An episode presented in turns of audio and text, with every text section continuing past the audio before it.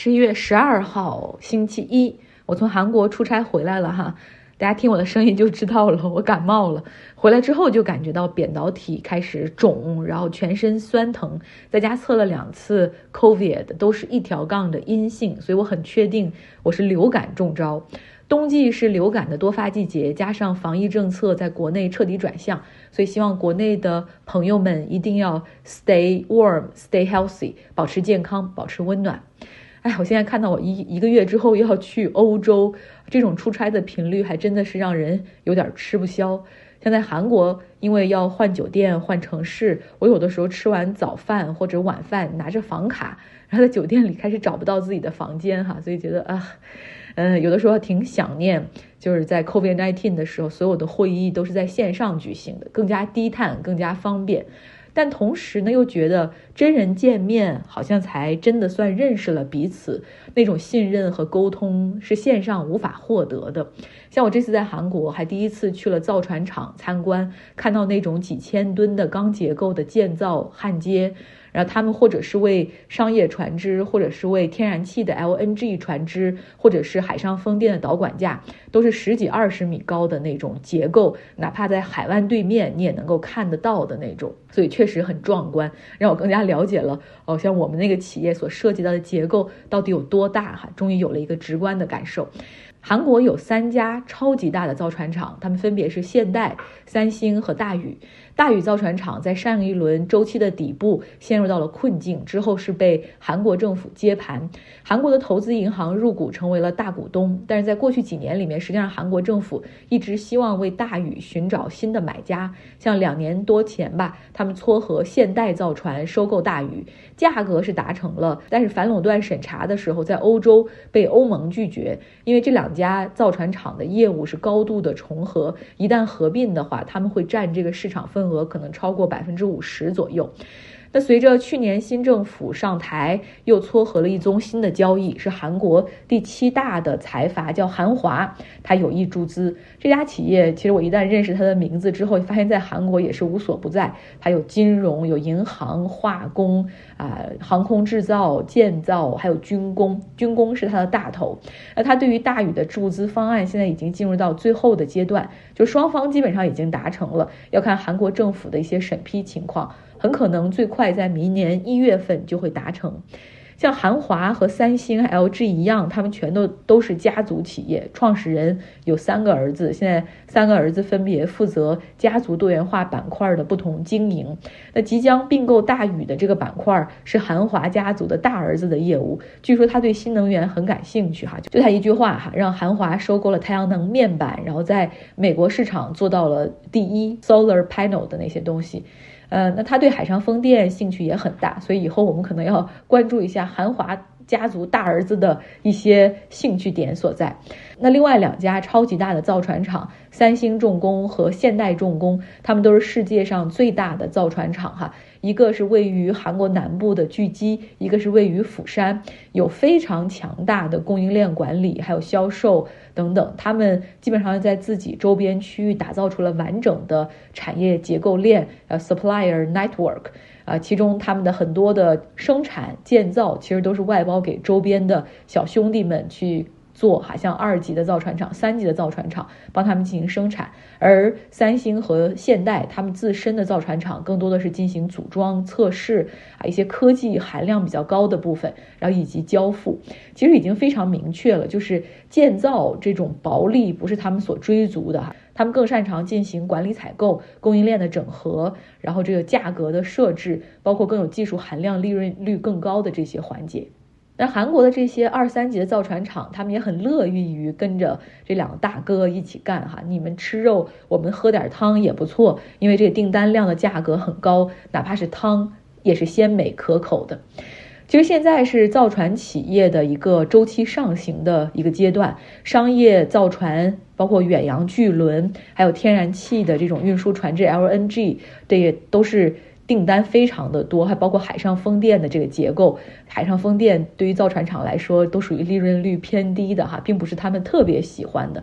很多造船企业他们现在的订单都已经定到了二零二七年左右哈，所以我们去造船厂参观的时候就会发现满满当当哈，都是满负荷的在运转。呃，但是我也同时感受到了这个行业真的是很辛苦，这是一个投资很大的行业，劳动密集型，同时工作环境也是比较恶劣的，高噪音、高污染。那你从他们的收入或者行业的利润率来看的话，完全比不上互联网行业。其实互联网行业最后说白了不就是广告吗？对吧？不论是谷歌、Facebook，最后赚的都是广告的钱。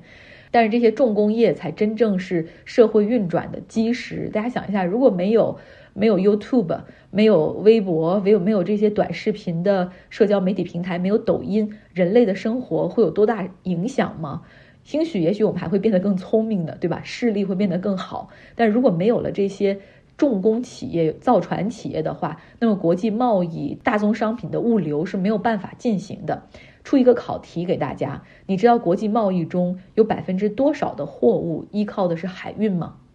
猜一猜。答案是百分之九十，那么高哈，所以这个行业整个的造船企业，它是值得拥有很多的尊重的。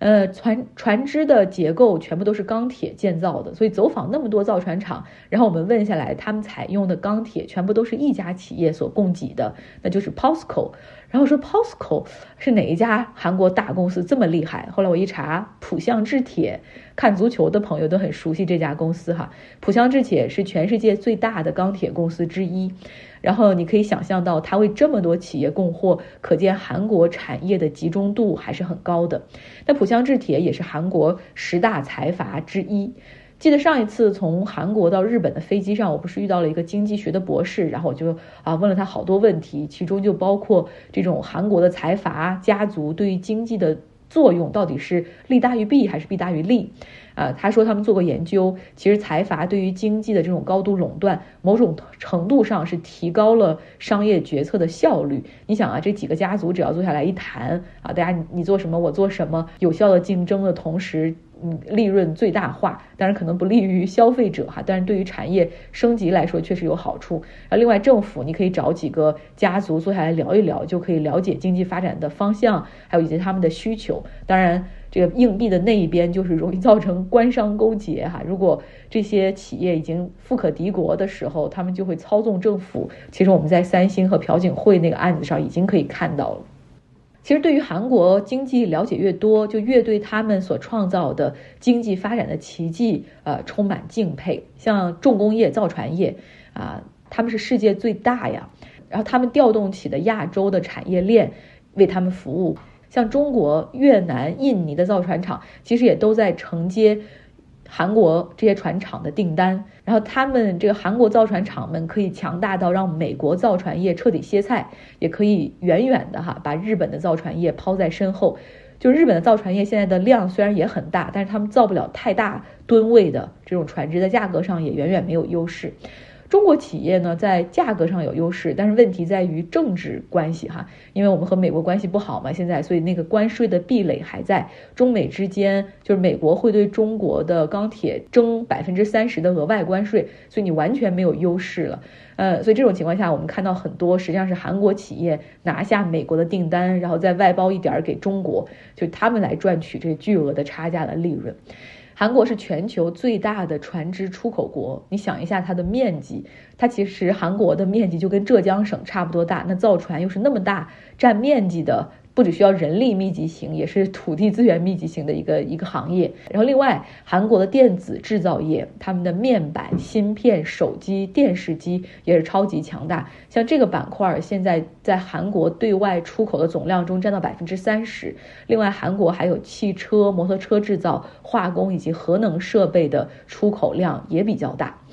嗯，想一下，你看一下韩国的这些经济支柱，其实都是一些门槛很高的产业。然后他们可以通过持续的创新，可以继续在这个世界上保持领先哈。那作为一个出口经济为主导的国家，他们最大的出口的贸易伙伴实际上是中国，之后才是美国。所以和中国这个邻居搞好关系，对于韩国来说至关重要。呃，你们也知道，我一直很想去青瓦台参观一下，所以我这次特意跑到韩国总统的那个官网上去预约啊，当然也没约到了。首页上看到的最大的照片就是韩国总统尹锡悦去中国使馆去祭奠江泽民，对着江泽民的照片在鞠躬哈，所以这是一个非常有趣的细节，就是虽然他们跟美国关系很好，但是也要跟中国保持非常好的关系哈，这种左右逢源挺难的，我觉得对于他们来说。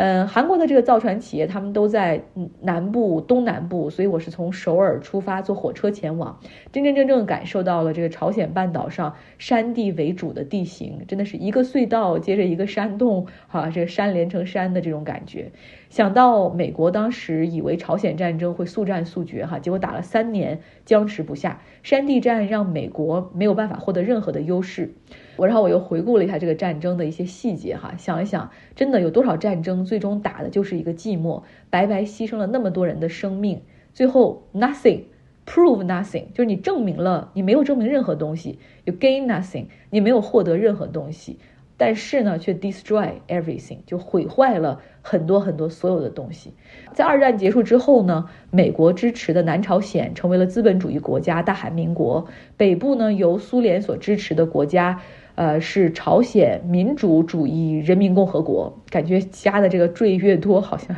其实越越讽刺的感觉。当时的分界线是北纬三十八度，在一九五零年六月二十五号的时候，朝鲜人民军忽然跨越三八线向南进攻，战争开打，打了三年，死了三百万人。最后双方在板门店签订了停火协议，最终还是以北纬三十八度作为分界线啊，作为这个朝韩非军事区。所以我觉得战争真的是很愚蠢的哈，一两个人或者少数掌权人的头脑发热，将两个国家的百姓拖入水火。所以新的一年，我的愿望哈，跟去年一样，依旧是愿世界和平，停止战争。好了，今天的节目就到这儿，希望你有一个愉快的周一。